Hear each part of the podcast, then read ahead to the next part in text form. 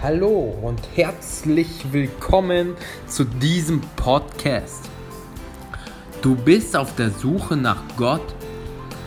Glaubst du vielleicht, dass es irgendwas da draußen geben könnte, hast aber noch keine Entscheidung getroffen, was du genau glauben sollst? Bist du dir unsicher in dem, was und wem du glauben sollst? Dann ist dieser Podcast genau das Richtige für dich. In diesem Podcast wirst du nämlich Menschen kennenlernen, die ihre persönlichen Erfahrungen im Glauben teilen, erfahren, wie Jesus in ihrem Leben präsent geworden ist und wie sich ihr Leben durch den Glauben verändert hat. Du bekommst außerdem praktische Werkzeuge, wie du deinen Glauben prüfen und vor allem vertiefen kannst. Du bekommst eine neue Sicherheit in dem, wer du bist und was du glaubst.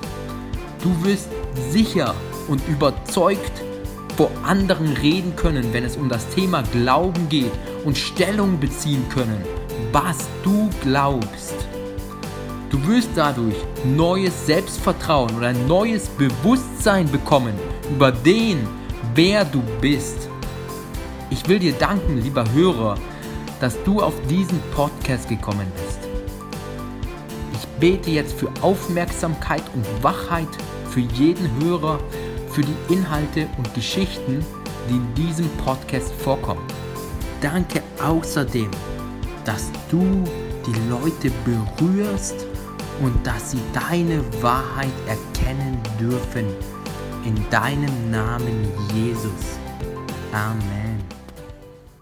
Ja, ich darf euch wieder willkommen heißen hier zur 20. Folge dieses Podcasts und ich freue mich heute auf dieses Thema, denn ich bin hier auf ein Thema gestoßen durch den Heiligen Geist, der mir zeigte, was hier dran ist. Denn heute geht es um das Thema, auf der einen Seite ist natürlich die Bekehrung, ja. Auf der anderen Seite ist das Thema Heiligung. Was passiert nach der Bekehrung und was die Bibel mit Heiligung meint. Verwandelt, erneuert eine neue Kreatur. Christen sind mit ihrem Glauben mittendrin in einer spannenden Veränderungsprozess. Heiligung nennen ihn die biblischen Autoren. Sie machen deutlich, wer die Welt verändern will, muss bei sich anfangen.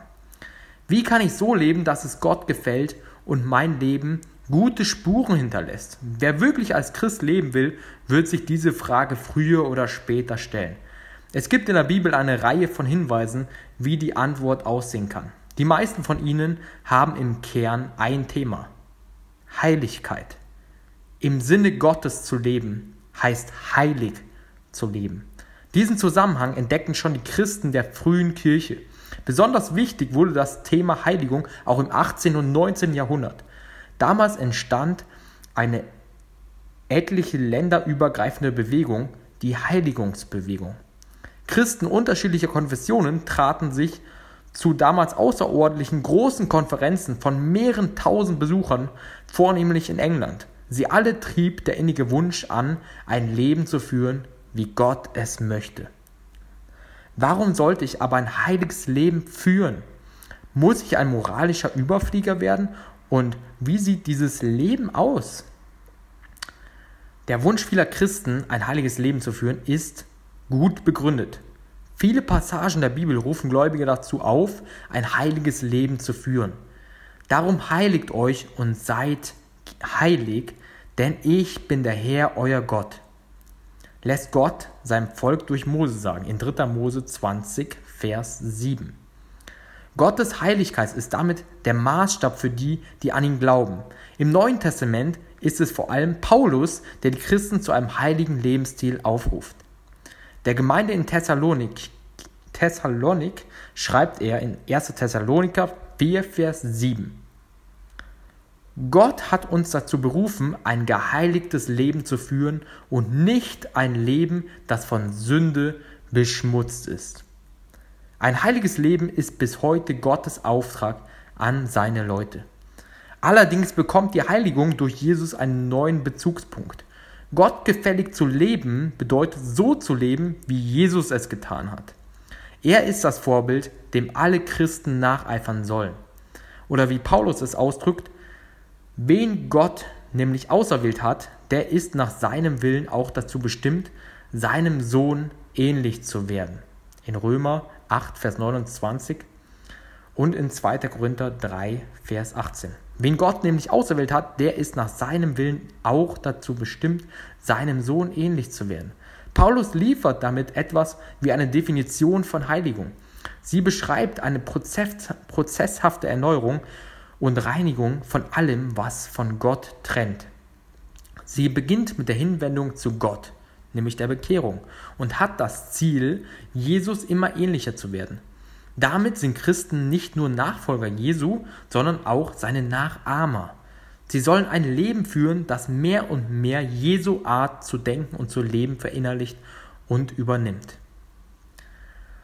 Nun hapert es aber mit der Heiligkeit selbst bei langjährigen Christen, womit die Frage aufkommt, wie man überhaupt heilig wird. Welchen Einsatz muss ich als Christ selbst bringen oder ist es Gott, der allein meinen Charakter umformt um, und mich auf diese Weise heilig macht? Die Meinungen gehen auseinander. Manche sind der Ansicht, dass es Gott allein möglich macht, ein Leben zu führen, das ihm gefällt. Der Gott des Friedens aber rüste euch aus, aus zu jedem guten Werk, damit ihr seinen Willen tut, indem er in euch das wirkt, was ihm wohlgefällig ist durch Jesus Christus, schreibt der Autor des Hebräerbriefs in Hebräer 13, Vers 20 bis 21. Und allen voran ist der Heilige Geist, der in den Christen wohnt, ihren Charakter formt und so die Heiligung fördert. Er bewirkt die Auswirkungen des Geistes, die zu einem heiligen Leben dazugehören. Und dazu darf man gerne Galater 5, Vers 22 bis 23 vergleichen. Das klingt eindeutig, ja einseitig. Gott sorgt für meine Heiligung. Wer aber die gesamte Bibel in den Blick nimmt, stellt fest, ohne meinen Einsatz geht es eben doch nicht. Eindrücklich macht das eine Passage im Hebräerbrief deutlich. In Hebräer 12, Vers 14 steht, Jagt dem Frieden nach mit jedermann und der Heiligung, ohne die niemand den Herrn sehen wird. Jagt dem Frieden nach, steht dort. Auf dringliche und ernste Weise heißt das, ich bin gefragt, meine Heiligung weiter zu entwickeln. Sie stellt sich nicht von selbst ein. Immer mehr so zu leben, wie Gott es möchte, ist damit keine schöne Zugabe zum christlichen Glauben. Heiligung gehört zum Kern. In Jakobus 2 steht in Vers 17, Glaube ohne Heiligung gibt es ebenso wenig wie ein Glaube ohne entsprechende Taten. Nicht umsonst fordern viele Texte des Neuen Testaments dazu auf, alles zu lassen, was einem heiligen Leben zuwiderläuft. Vergleiche dazu auch Römer 12, Vers 1 bis 13.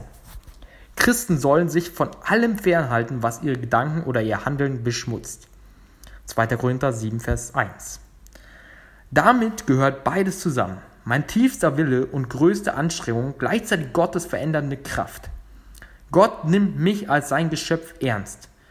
Gegen meinen Willen wird er mich nicht heilig machen.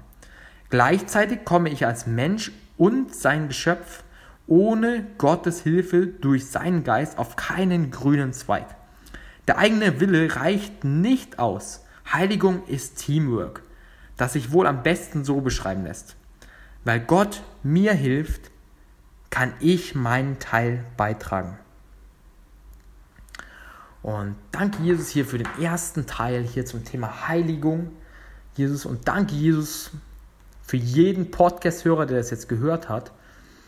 Und danke Jesus, dass du ganz klar sagst, dass wir auch unseren Teil zur Heiligung beitragen sollen. Aber danke Jesus, dass du auch sagst, dass es der Heilige Geist ist. Danke für die Ausstellung deines Heiligen Geistes, der uns diese Heiligung schenkt, der in uns wirkt und der uns ermahnt und uns bewusst macht, wie wir reden.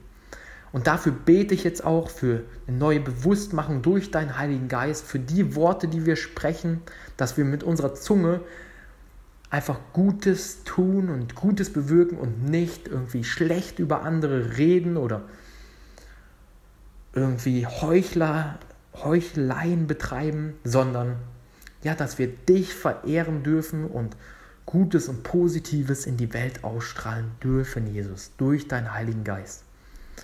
So segne ich jeden, der das hier hört, in Jesu Namen mit deinem Geist, mit dem Heiligen Geist und mit Wachsamkeit über die Worte und Taten, die wir tun. Danke, Jesus. Amen.